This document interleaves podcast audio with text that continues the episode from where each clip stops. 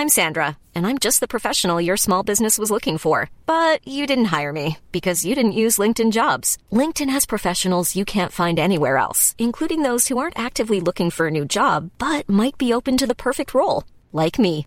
In a given month, over 70% of LinkedIn users don't visit other leading job sites. So if you're not looking on LinkedIn, you'll miss out on great candidates like Sandra. Start hiring professionals like a professional. Post your free job on linkedin.com/people today.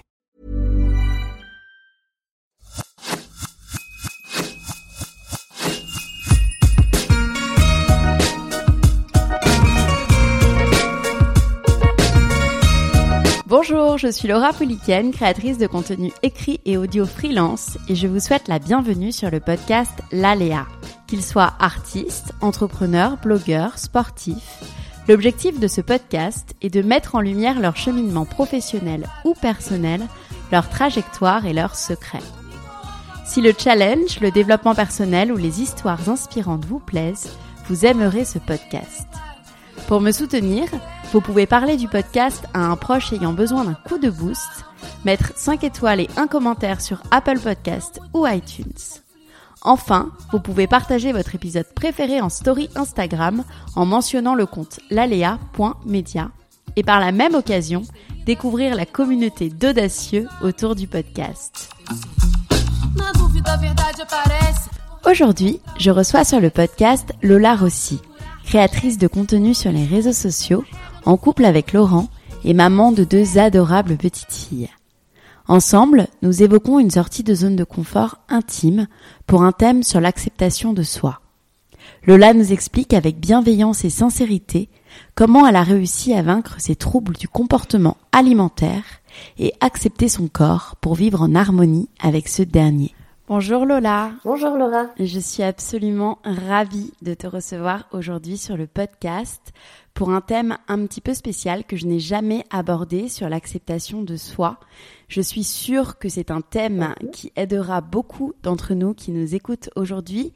J'ai envie que l'on revienne ensemble sur euh, ta relation avec ton corps avant, pendant et après les TCA, troubles alimentaires, que tu as réussi à vaincre. D'accord.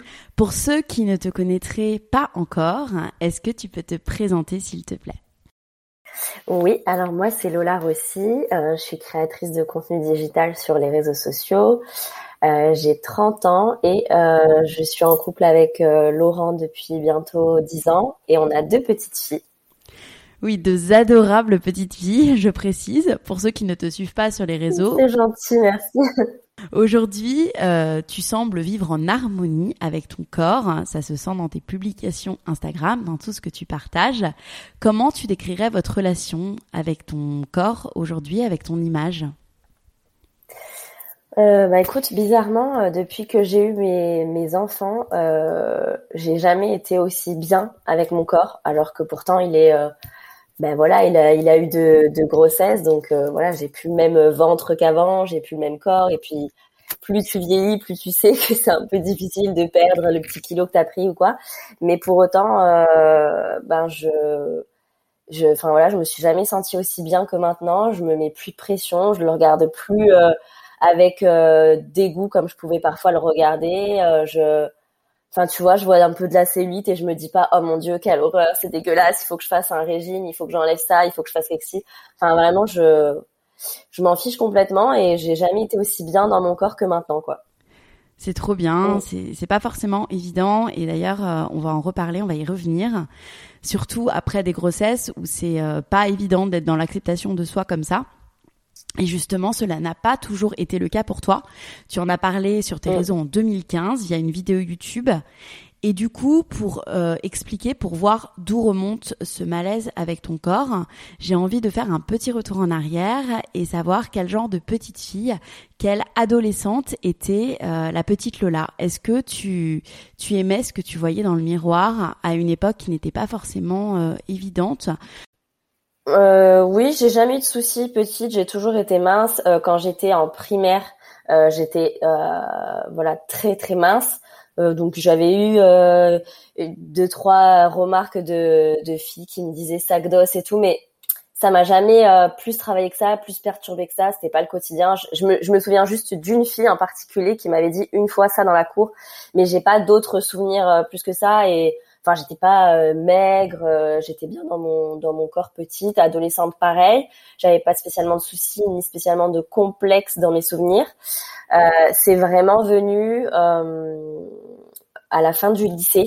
C'était en terminale, je crois. Je sais plus si j'étais en première ou terminale parce que forcément c'est des périodes que tu essayes un petit peu de d'occulter et, euh, du coup je me rappelle plus exactement mais je pense que c'était vers 17 ans euh, au lycée et là j'ai commencé à complexer sur euh, mes poignées d'amour c'était vraiment une énorme fixette, mais un truc de fou. Avec une de mes meilleures amies, pareil, on avait, en fait, tu vois, y a, enfin, chacun a sa morphologie. Il y a des morphologies avec la taille fine, a des morphologies euh, euh, en H, qui, comme dirait Christina Cordula, où tu es droite un petit peu. Et, euh, et moi, j'avais la taille très marquée, et du coup, j'avais des hanches, quoi. En fait, j'avais juste des hanches, et pour moi, c'était des poignées d'amour. Et, euh, et j'avais une copine qui avait la même morphologie que moi et qui, était, qui avait un petit peu plus de kilos que moi et donc du coup c'était plus stocké sur ses poignées d'amour aussi. Et vraiment, je me souviens qu'on s'est fait une fixette sur nos poignées d'amour et euh, enfin j'en pleurais quoi. Pour le coup, je, quand je m'habillais le matin, quand je les voyais, quand je me regardais, euh, j'en pleurais, j'étais mal, ça me ça me rendait malade. Et, euh, et du coup, bah, c'est à partir de là qu'ont commencé euh, mes, mes troubles du comportement alimentaire pour essayer en fait de, de maigrir à tout prix de ces poignées d'amour alors que vraiment j'étais vraiment mince. Quand je revois des photos à 15, à 17, 18 ans, euh, j'étais euh, j'étais vraiment mince quoi, je faisais un petit 36, euh, j'avais des poignées d'amour qui n'étaient pas en fait vraiment des poignées d'amour, c'était des c'était des hanches quoi, des hanches avec une taille fine marquée donc et j'ai vraiment ouais, j'ai complexé vraiment par rapport à ça vers l'âge de 17 ans. Et je suis tombée là-dedans pour essayer à tout prix d'enlever ces poignées d'amour, quoi. Oui, complètement. Et puis je me souviens aussi parce qu'on a le même âge, c'était aussi l'époque à des, magazines en fait féminins où euh, il n'y avait pas du tout les mouvements body positive et on était dans les dictats de ma sœur, euh, de ma sœur perdait 20 kilos avant l'été. Alors moi j'ai jamais euh, jamais ressenti ça par rapport aux magazines ou à Instagram pour le coup. Enfin à l'époque il n'y avait pas Instagram, mais par rapport aux magazines, c'est pas les magazines qui m'ont complexé, c'est vraiment les les nanas que j'avais que je pouvais avoir autour de moi tu sais, moi, je suis, je suis en Corse, à Ajaccio, et euh, bah, on va beaucoup à la plage, etc. Je sais pas du tout si c'est un rapport, mais je sais que ici les filles sont particulièrement euh, fines et bien foutues, tu vois. Et du coup, quand tu vas à la plage, que tu as 17 ans et que tu vois des nanas archi bien foutues et tout, et moi j'étais là, j'ai complexé sur mes poignées d'amour, ma meilleure amie pareil, on était là, mon Dieu, mais pourquoi nous on a ça, etc. Et c'est vraiment plus notre vie quotidienne qui nous a euh, foutu des complexes entre guillemets que les magazines ou quoi. C'est vraiment moi ça ne vient pas du tout de des magazines ou des réseaux sociaux. Ouais, non. Eh non, moi qui, moi qui vis à Dubaï, je le vois, les nanas sont toutes hyper lookées, hyper bien foutues, et ça me crée des complexes alors que j'en avais plus. Euh, toi, quand ce trouble a commencé, comment ça s'est manifesté au départ? Euh, alors du coup, en fait, moi j'ai toujours été assez gourmande. J'ai toujours euh, chez ma maman, tu vois, au goûter et tout ça, on avait toujours des gâteaux, des trucs au chocolat, des Kinder, des trucs comme ça, tu vois. Donc du coup, je mangeais, enfin j'aimais beaucoup manger en fait, que ce soit au repas, au goûter, grignoter, etc. Je, je mangeais beaucoup de trucs et j'aimais beaucoup de trucs sucrés. Et en fait, donc j'ai essayé la privation, donc de m'empêcher de manger ces trucs-là mais c'était beaucoup trop frustrant parce que du coup j'en avais trop envie du coup je pensais plus qu'à ça etc euh, donc en fait j'ai fini par partir en mode bah je me frustre pas je mange ce que je veux mais en fait après à chaque fois que j'avais mangé j'allais euh, bah, aux toilettes pour me faire vomir et recracher tout ce que j'avais mangé quoi. Et tu dis dans cette fameuse vidéo YouTube publiée en 2015, j'étais capable d'ouvrir les placards, de prendre tout ce qu'il y avait et j'ingurgitais, j'ingurgitais jusqu'à ne plus pouvoir bouger, je me traînais. Je me suis personnellement reconnue dans, dans ce que tu décris à une époque de ma vie. Toi, à quel rythme en fait tu avais ces troubles? Alors, ça a démarré donc comme ça. Au début, je voulais perdre du poids, donc je me suis dit régime, je me prive. La privation, euh, c'était beaucoup trop frustrant. J'avais trop envie de craquer, et ça, ça a engendré justement euh, ces craquages où du coup, je vais me frustrer pendant deux trois jours. Je me, me privais, je mangeais pas pendant deux trois jours. Euh, enfin, je mangeais au repas, mais normalement, tu vois, mais je m'interdisais aucun aucun sucre, aucun plaisir, aucun truc, et du coup, ça me bah, j'étais frustrée, donc du coup je craquais, j'allais dans les placards, je mangeais tout ce que j'avais envie de manger, que je m'étais interdit pendant plusieurs jours.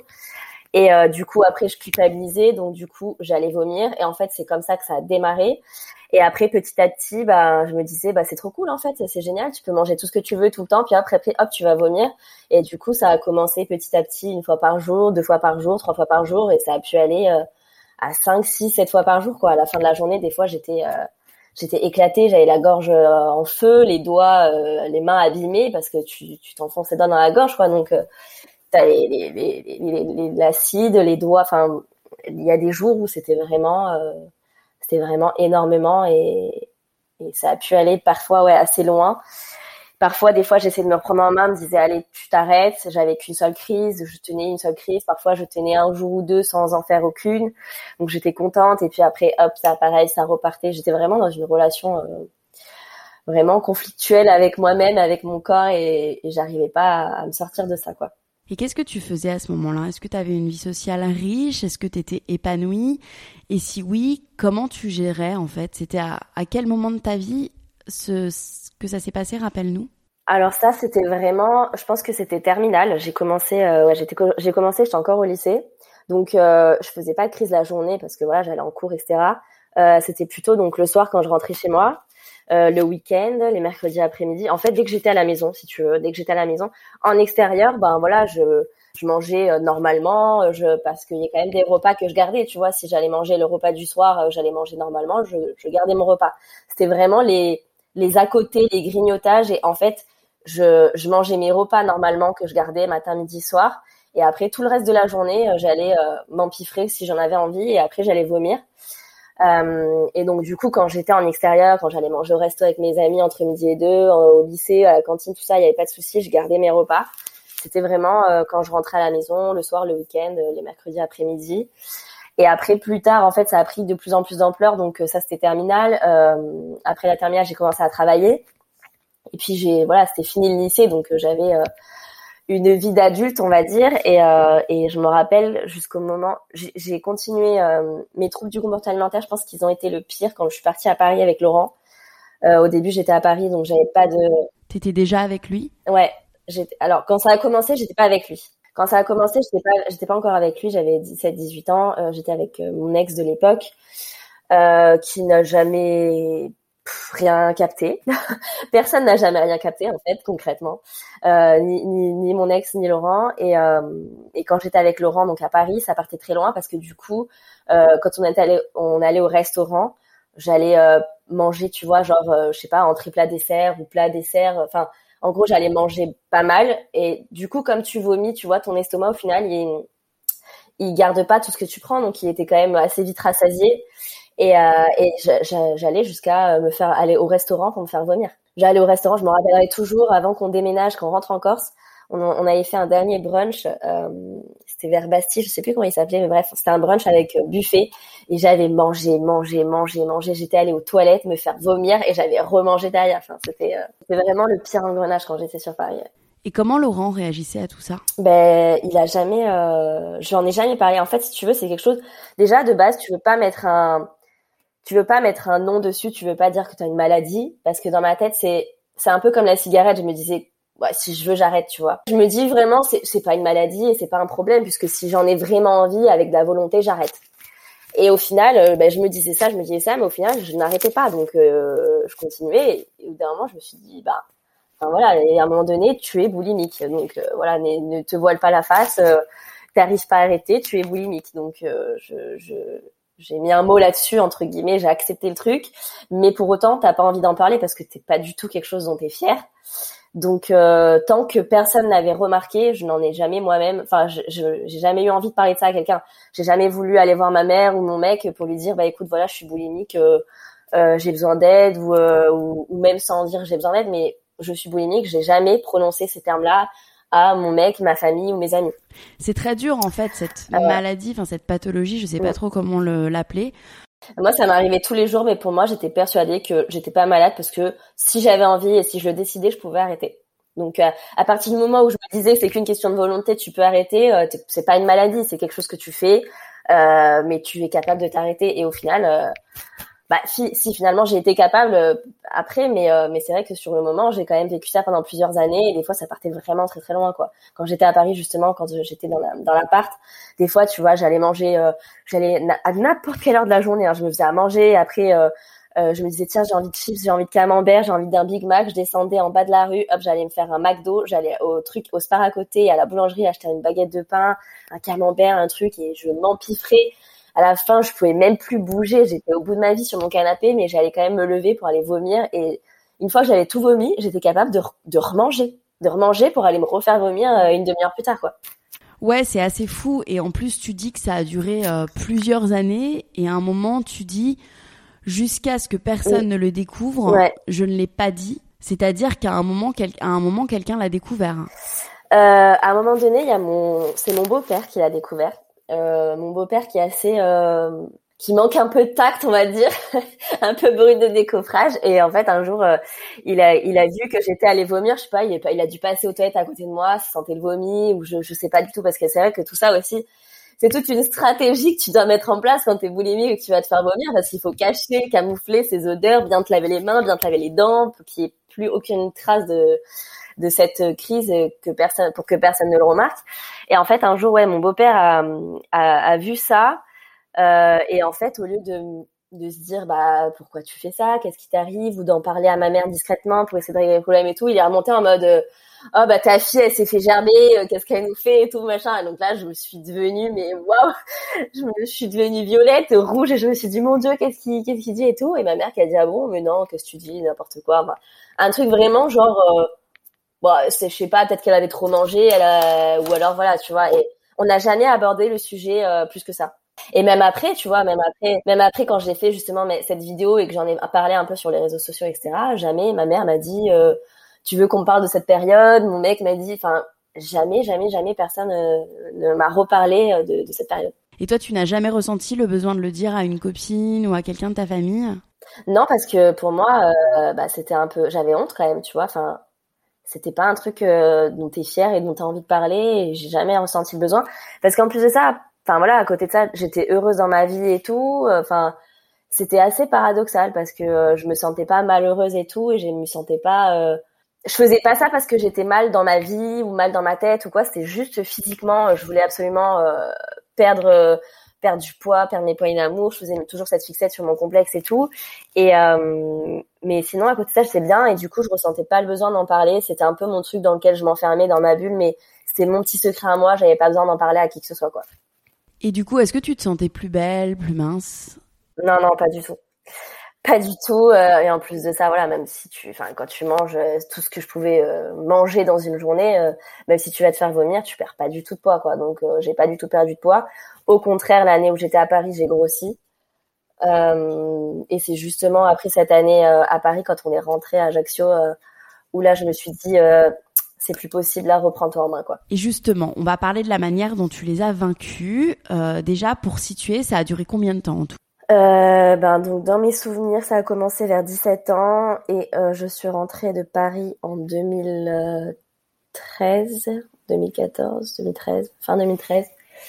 Euh, donc j'avais 23 ans, donc ça a duré 4-5 ans quoi, avec des avec des phases plus ou moins avec des phases plus ou moins intenses. J'ai eu dans dans ces 4-5 ans des moments où voilà c'était juste comme ça le week-end quand j'étais justement au lycée et tout euh, ou quand j'étais avec mon copain justement que je faisais pas ça euh, en fait je faisais vraiment ça quand j'étais toute seule.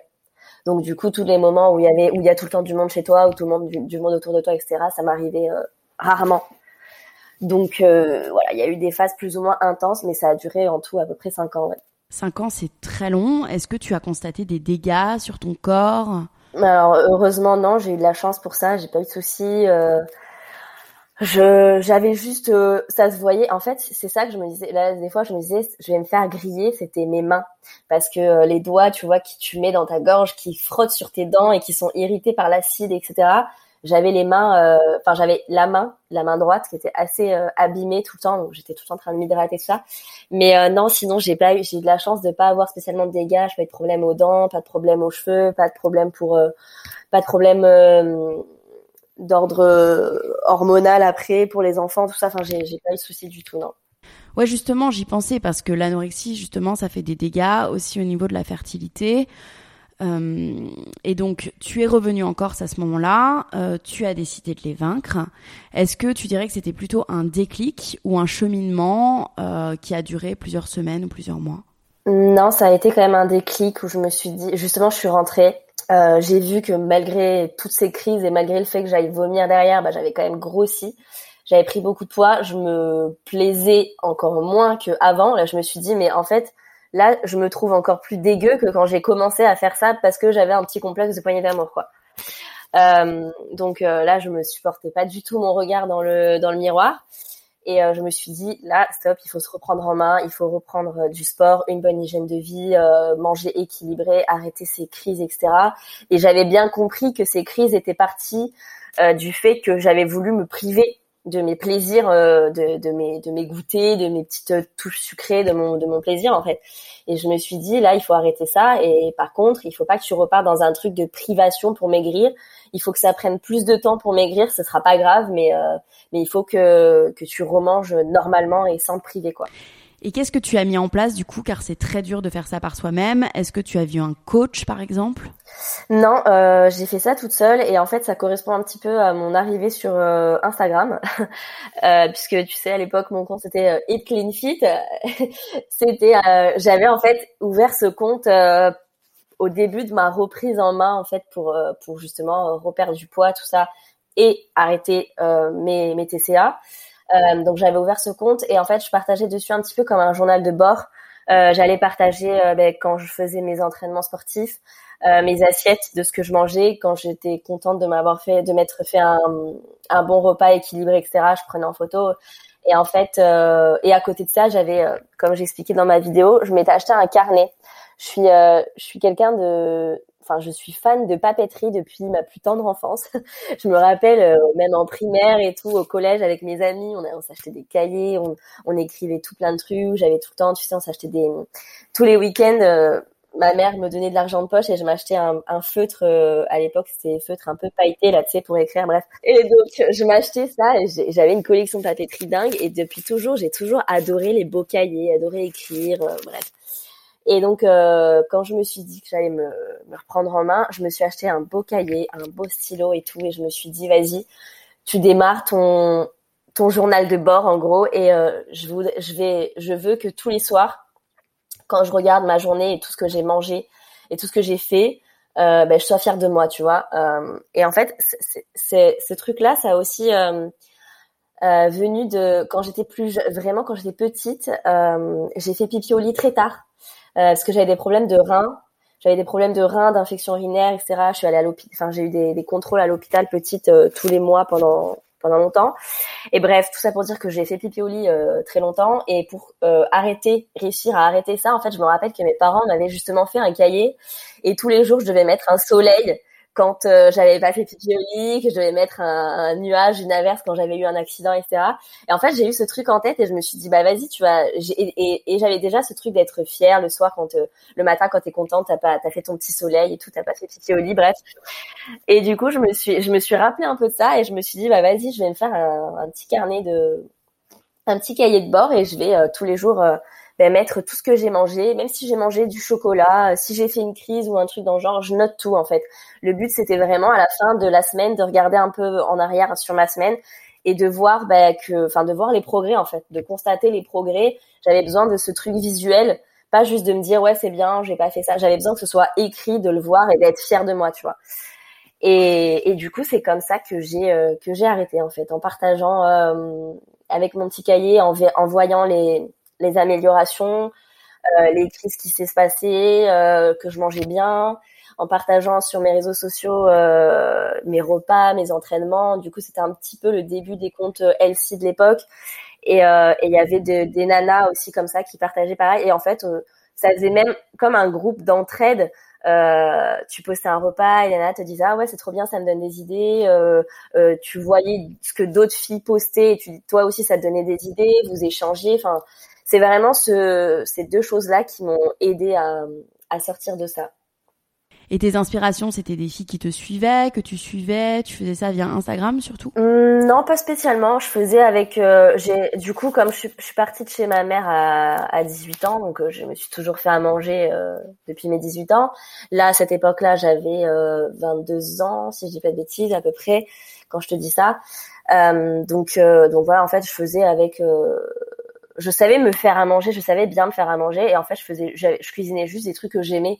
Tu vois, j'adore le saumon, j'adore les avocats, j'adore les salades et tout. Donc du coup, j'essayais de faire euh, ben, des repas que j'aimais, je prenais vraiment plaisir à les manger à chaque fois le midi tout en enfin que ce soit assez euh, équilibré.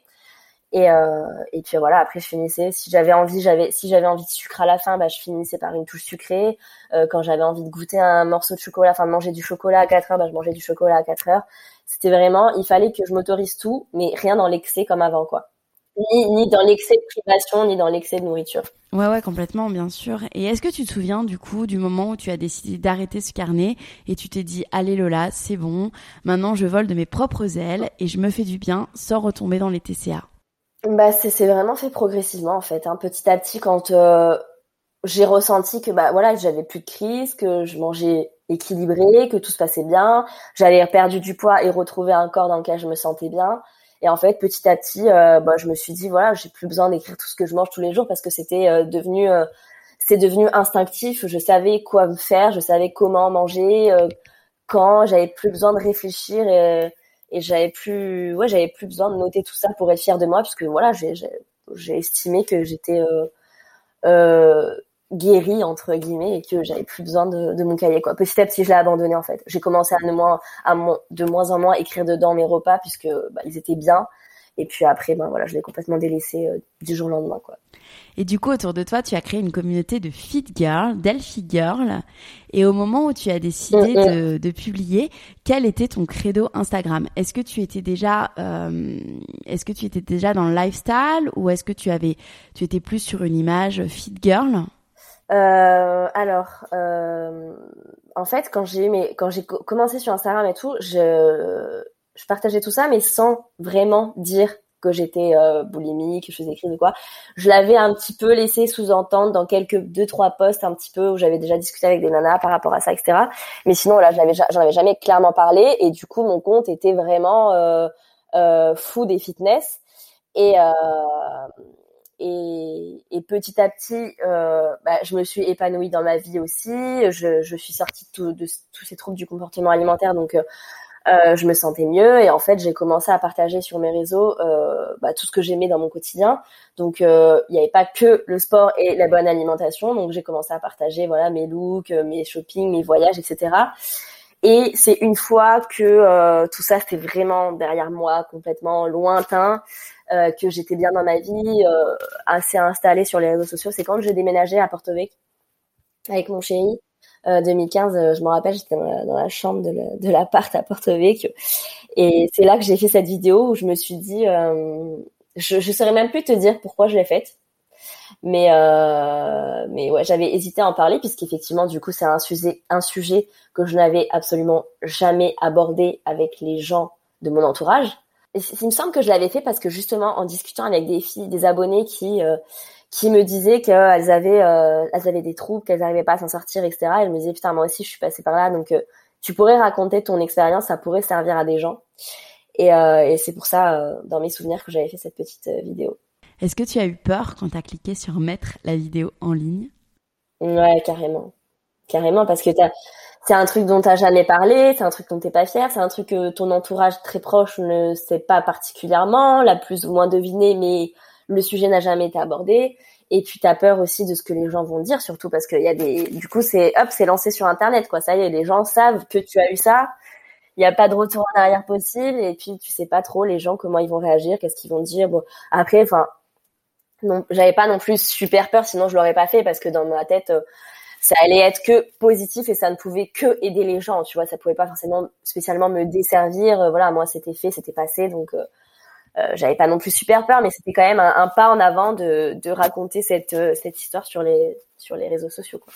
Et tes proches derrière, quand tu as publié cette vidéo, comment ils ont réagi? Bah, Personne n'en a parlé. personne n'en a parlé, non.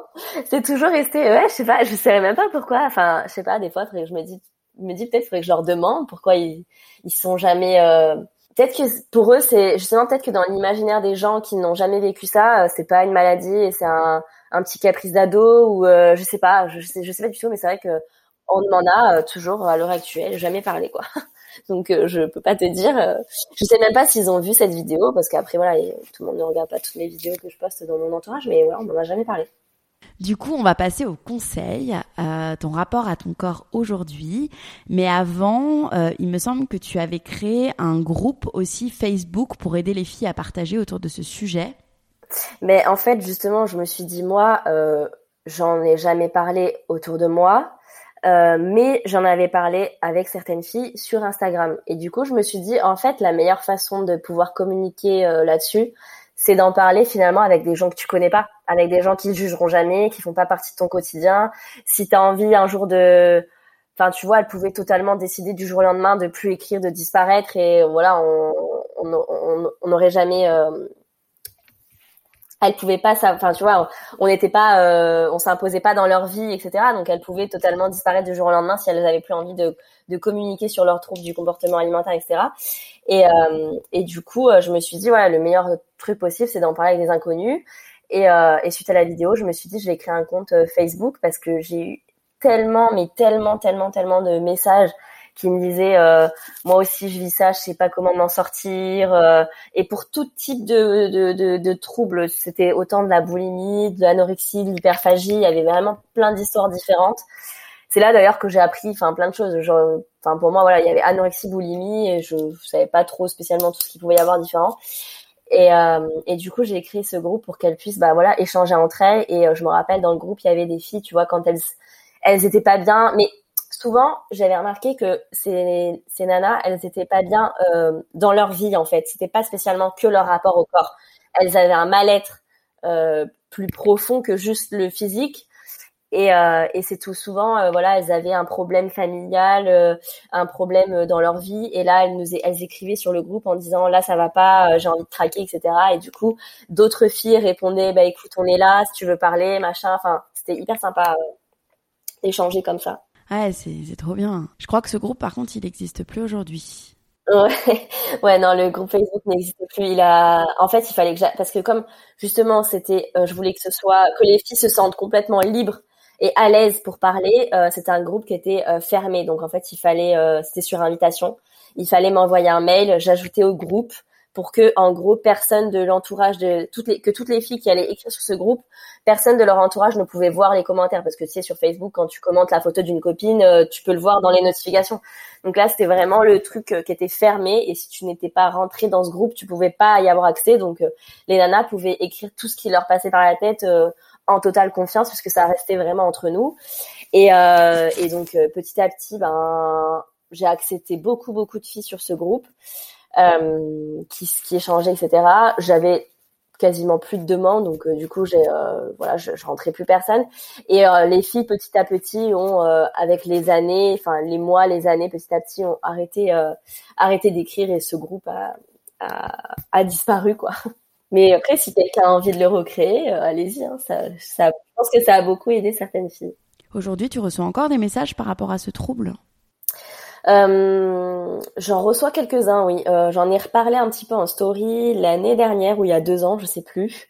Euh, il me semble que j'avais fait une petite story à la une pour reparler un peu du sujet et justement comment j'avais arrêté de faire des crises de boulimie. Mais ça m'arrive de recevoir des messages pour me demander, oui, comment t'as réussi à vaincre ça toute seule, quoi, parce que moi j'arrive pas, mais ça devient assez rare. Quel conseil donnerais-tu à quelqu'un qui veut en finir avec les TCA euh, Ben que personne euh, va essayer, enfin personne n'arrêtera à sa place. Faut vraiment se, se mettre un petit coup de pied au cul. Hein. Moi, c'est ce que je me suis dit. Hein. Enfin voilà, je suis rentrée à Ajaccio et là, je me suis dit non, stop, c'est plus possible pour ta santé, pour tout, pour tout. Euh, parce que voilà, c'est c'est pas humain d'aller se faire vomir aux toilettes d'un restaurant après après avoir mangé quoi. Donc euh, ouais, il faut vraiment se booster se dire que on est capable d'y arriver pour moi, c'est un peu comme comme arrêter la cigarette quoi. Quand t'es un gros fumeur, bah c'est hyper compliqué, mais tu peux le faire. Donc euh, ça demande beaucoup de volonté. Euh, faut se dépasser, mais mais c'est possible. Tu peux t'en sortir. Il y a aussi beaucoup de filles en fait qui ont ces troubles pour plaire à leurs parents, à leurs compagnons, euh, pour euh, aussi répondre à des proches qui leur font euh, des remarques. Moi par exemple, je me souviens qu'à l'école, j'avais une copine Mhm. qui était devenue anorexique parce que son père euh, lui disait euh, que c'était euh, la plus belle des grosses, enfin des remarques comme ça. Euh, toi, penses-tu que quand on reçoit ce genre de remarques, il faut en parler autour de soi? Euh, alors moi, j'ai jamais vécu ça, donc je pourrais pas te, enfin, j'ai pas d'expérience personnelle, mais c'est sûr que si quelqu'un m'avait dit ça, euh... enfin après je sais pas parce que sur le moment, euh, enfin je sais pas, j'imagine que si ta mère elle te dit ouais t'es un peu grossi, euh, tu vas te retrouver un peu con, tu vois, tu vas même pas lui dire bah pourquoi tu me dis ça, euh, enfin. je, je, enfin, je me dis, si ma mère demain elle me dit ça, je vais faire genre euh, ah ah bon, ok, d'accord. Euh, donc j'ai pas j'ai pas vécu le truc, donc je saurais pas te dire. Mais moi, par contre, à l'inverse, en tant que maman, euh, je vais pas spécialement en parler à mes enfants, euh, enfin parler de, ces troubles du comportement alimentaire, etc. Mais au contraire, je vais essayer de euh, les éduquer de la manière la plus bienveillante possible, la plus positive possible, pour que euh, ben, quoi qu'il arrive, elles se trouvent belles, qu'elles soient bien dans leur peau, que qu'elles qu'elles se sentent pas obligées un jour de s'interdire de manger, de se priver, ou aller ou à finir avec deux doigts dans la bouche pour aller se faire vomir après avoir mangé quoi. Hmm, hmm. Tu penses que tu leur parleras un jour de tout ça, tes filles? Hum, je sais pas. Bah, si elles m'en parlent peut-être, mais je me dis euh, quand elles sont en âge d'en m'en parler, elles euh, elles auront certainement pas euh, eu vent de l'histoire. Donc euh, ouais, je pense pas leur en parler, sauf si un jour justement je vois qu'elles vivent quelque chose comme moi. À l'inverse de ma mère, du coup, comme j'ai vécu ça, si demain je vois le moindre signe sur mes enfants, j'irai entamer une discussion directe pour euh, leur dire que voilà, je, je suis là pour elles, pour partager aussi, pourquoi pas, euh, mon histoire, etc. Donc, euh, je, pour le coup, moi, je, je dialoguerai, j'en parlerai. Parce que je me dis que peut-être si quelqu'un l'avait fait, ça aurait pas duré aussi longtemps? Ouais, bien sûr, c'est ça. Et après, en plus, c'est dur à détecter, j'imagine. Faut être vraiment très attentif. Et, et justement, toi, tu es maman de deux bébés rapprochés. Combien elles ont d'écart? Elles ont un an et cinq jours d'écart. Ouais, donc très rapprochés. Euh, en plus, c'est pas une période évidente. Moi, je sais que j'ai pris 16 kilos euh, pour ma grossesse et pour les reperdre, euh, j'ai un peu déconné avec euh, avec la food. Euh, toi, comment tu as vécu ça pendant tes grossesses, euh, le rapport à ton corps? Alors justement, suite à mon, à mon historique et à mon passé, quand j'ai su que j'étais enceinte, euh, et même avant d'avoir un enfant, je m'étais toujours dit, purée, le jour où je vais avoir un enfant, niveau corps, ça va être très compliqué. Ça va être très compliqué justement de pas retomber là-dedans, de m'accepter, d'accepter les kilos, euh, etc. pour euh, qui sont nécessaires à la fabrication d'un enfant, d'un être humain dans ton ventre, tu vois. Et donc déjà, j'avais déjà pensé à ça en me disant, euh, le jour où j'aurai où je serai enceinte, ça sera, ça va être chaud de, de, de, de passer ce cap. Le jour où je suis tombée enceinte, je me suis dit, ouais, comment comment ça va se passer au niveau physique? Euh, Parce que euh, bah parce que voilà, j'étais euh, j'étais guérie, je me convenais comme ça physiquement, mais t'as toujours peur euh, d'avoir bah, voilà les, la peau qui craque, de prendre trop de kilos, de pas réussir à les perdre. Enfin, c'est tu, tu penses à ça quand même. Et, et c'est vrai que quand je tombais enceinte, je me suis dit bon, comment ça va se passer? Mais pour le coup, en fait, au fur et à mesure, j'ai complètement lâché prise. Euh, c'est-à-dire que je je pensais plus du tout à mon corps en fait. Enfin, je pensais pas spécialement à l'esthétique de mon corps. Euh, et après, comme j'étais bien dans ma vie, et à ce moment-là, à l'instant, euh, enfin le jour où je suis tombée enceinte de ma première, euh, j'étais hyper équilibrée pour le coup. Enfin, je je, je faisais pas mal de sport. Je mangeais très bien. J'avais vraiment plus du tout de troubles du comportement alimentaire. J'avais plus de plus d'excès de, de quoi que ce soit. Et euh, et du coup, euh, bah, je suis tombée enceinte et je me suis dit bon bah t'es enceinte, tu vas prendre du poids, ton corps va changer, c'est normal, tu fabriques un enfant. Euh, mais continue euh, ta routine en fait. Voilà, ça se passait bien euh, sans enfant, donc ça va bien se euh, en étant enceinte. Donc en fait, j'ai j'ai continué à faire mon sport avec l'accord de mon de mon gynéco évidemment, mais j'ai continué à faire mon sport en adaptant aussi ma pratique forcément. Mais euh, j'ai fait mon sport, j'ai mangé équilibré, j'ai continué à manger en fait les mêmes repas que je mangeais avant. Euh, zéro frustration, j'avais envie d'aller au resto, de prendre un dessert, euh, manger un fondant au chocolat, je mangeais. Et euh, on m'a détecté pendant ma première grossesse, par contre, des, euh, un problème de thyroïde. Euh, j'avais une, euh, une hypothyroïdie ou une hyper, je sais plus. Euh, et en gros, en fait, j'avais le truc qui fait que normalement, euh, quand t'es pas soigné, tu tu stockes facilement en fait. Enfin, genre t'as du mal à perdre du poids et et donc du coup j'ai eu euh, j'ai eu du lévothyrox pendant ma première grossesse pour Emma pour euh, bah, équilibrer euh, ce problème de thyroïde et et du coup ben j'ai très peu pris de poids pendant ma grossesse. Pour Emma, j'ai pris 7 kilos. Donc autant te dire que j'avais juste tout dans le ventre quoi. Franchement, j'ai pas fait enfin voilà, j'ai pas j'ai juste continué comme j'étais avant, c'est-à-dire sport, bonne hygiène de vie. Euh, et j'ai eu ce truc de lévothyrox donc est-ce que ça a joué ou pas, je ne sais pas. Euh, est-ce que j'avais déjà des problèmes euh, de thyroïde avant ma grossesse Je ne sais pas puisque je n'avais jamais fait de test euh, avant.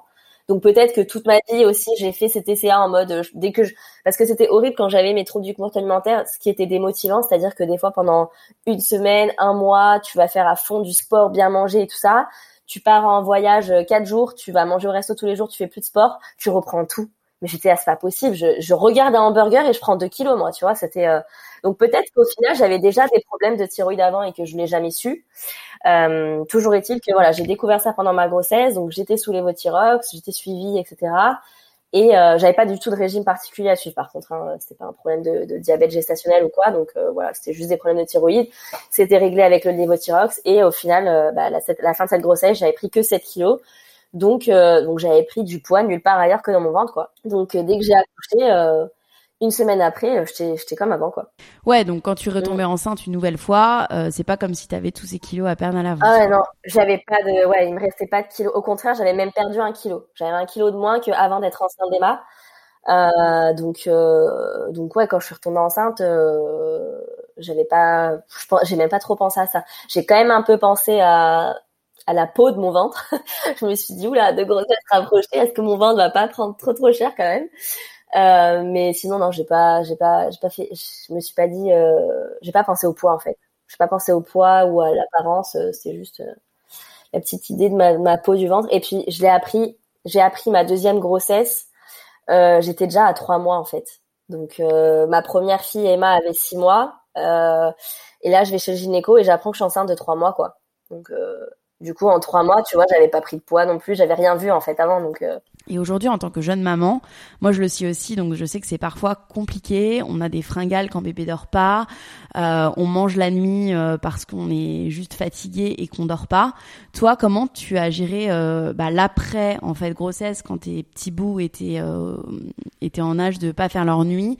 Et comment tu gères aujourd'hui ton rythme alimentaire? Alors pour le coup, j'ai eu la grande chance de pas spécialement connaître les nuits où tu dors pas parce que j'ai eu deux bébés vraiment hyper cool, hyper dormeurs et tout et, et paisibles on va dire. Donc euh, j'ai pas eu de j'ai jamais eu la fatigue de la de la jeune maman. Tu vois c'est un truc euh, que la, la, plupart des nanas connaissent beaucoup de mes copines connaissent euh, euh de, de, filles de mon entourage. Et moi j'ai beaucoup de chance de ce niveau-là. J'ai j'ai jamais été spécialement fatiguée. Après de base je suis une très petite dormeuse aussi euh, mais j'ai jamais été fatiguée de mes enfants euh, parce qu'ils dormaient pas ou parce qu'il fallait gérer la nuit, etc. Pas du tout.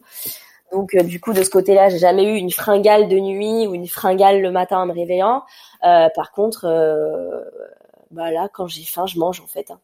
Euh, si, enfin, et en plus de ça, maintenant, tu vois, il y a les goûters des enfants. Parfois, j'achète des petits gâteaux et tout. si j'ai envie d'en manger un avec elle, je mange avec elle. Je, je m'en fous complet, quoi. Ouais. Qu'est-ce que tu penses du mouvement body positive?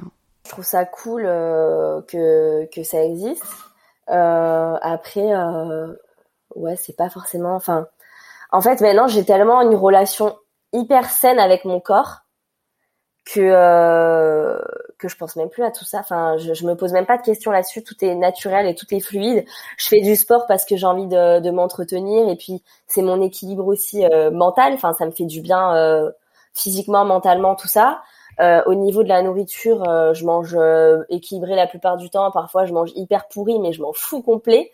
Enfin, vraiment, j'ai plus du tout de problème avec mon corps, avec la nourriture, tout ça. Et du coup, c'est vrai que je je m'intéresse plus trop forcément à ce qui se fait et tout parce que je suis hyper en harmonie avec moi-même quoi. Ouais, c'est peut-être aussi que tu mentalises moins aujourd'hui justement depuis que tu as tes filles. Je sais pas mais j'ai jamais autant aimé enfin je me suis jamais autant senti bien dans mon corps que maintenant, alors que il est euh, beaucoup moins bien que euh, avant d'avoir mes deux enfants, tu vois. Mais Mais pour autant, là, tu vois, j'ai de la cellulite sur les fesses. Bon, j'ai fait le LPG parce que c'était cool, on m'a proposé tout ça. Je continue de faire du sport et tout.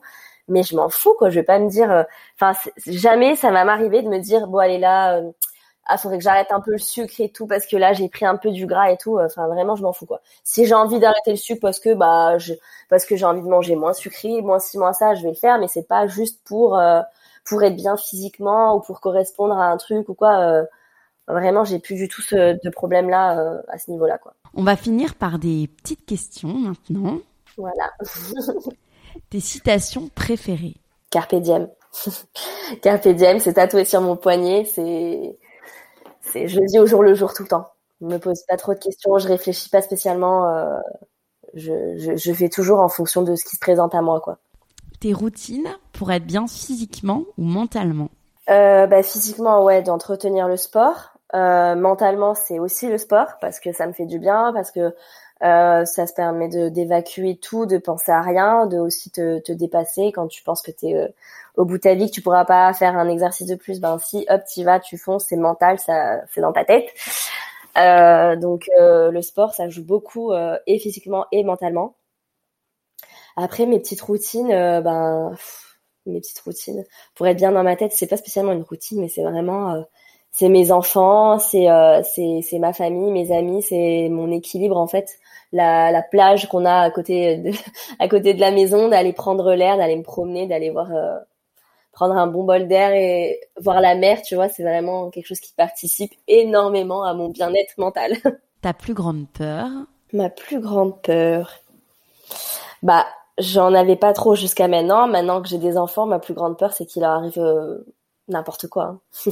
un accident, du harcèlement à l'école, euh, qu'ils soient pas bien dans leur tête, qu'ils aient n'importe quel problème. Euh, ma plus grande peur, c'est que mes enfants ne soient pas bien, quoi. Tes livres préférés? Mes livres préférés. Alors, euh, niveau développement personnel, tout ça, euh, quand je suis sortie de mes TCA d'ailleurs, j'avais lu des livres un peu développement personnel. Du coup, c'était L'art du bonheur et les quatre accords de Toltec. Et sinon, je suis très une, grand, une grande amatrice de, de, de romance et du coup j'adore euh, j'adore les histoires d'amour, les livres d'amour et tout, ça me, ça me fait du bien, je trouve, j'aime bien et tout, j'aime bien les trucs un peu positifs comme ça, et avec plein d'amour, et euh, j'ai adoré les trois tomes de, de Jojo Moyes qui sont avant toi, après toi, après tout. Un échec et une leçon que tu en as retiré. Mhm, bonne question. Un échec et une leçon. Bah du coup, j'ai pas spécialement vécu ça comme un échec. Euh, et au contraire, la leçon, c'est que quand on veut, on peut. Enfin, tu peux te donner vraiment les moyens d'atteindre ton objectif. Et si tout est beaucoup passe par le mental, par la tête. Et et moi, c'est ma belle-mère, la mère de mes petites sœurs et la, femme de mon père qui petite qui m'a toujours, toujours, toujours répété cette phrase. Quand on veut, on peut. Et du coup, bah, je pense que c'est resté un peu dans ma tête et c'est un peu mon leitmotiv aussi. Euh, et j'essaie de faire euh, en sorte que quand je veux, je peux quoi. Et ta définition, selon ton histoire personnelle, de sortir de ta zone de confort? Euh, bah là, par rapport à mes TCA, euh, ma zone de confort, c'était un petit peu mon, bah c'était un peu même euh, parfois c'était ma copine, tu vois, genre quand j'étais toute seule, notamment quand je pense à Paris, c'était un peu ma mon truc de réconfort et, et à un moment donné, bah voilà, il a fallu que j'abandonne ça, que je reprenne une bonne hygiène de vie et parce que sur le long terme c'était pas possible comme ça donc il a vraiment fallu que je me booste pour euh, pour euh, sortir de cette euh, petite routine confortable même si ça l'était pas du tout mais ouais il a fallu vraiment falloir il a vraiment fallu beaucoup de de motivation pour pour me sortir de ça quoi et et, et retrouver une vie plus équilibrée. Merci beaucoup Lola. Ben, merci à toi. Cet épisode est maintenant terminé et j'espère qu'il vous aura inspiré autant que moi. À très vite sur le compte Instagram lalea.media pour découvrir les coulisses du podcast et à bientôt pour un nouvel épisode.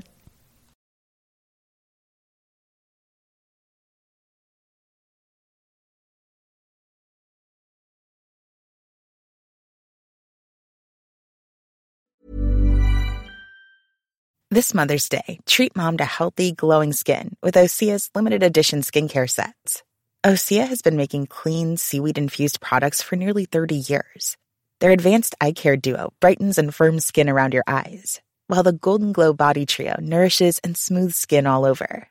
Go to OSEAMalibu.com and use code MOM for 10% off your first order site wide.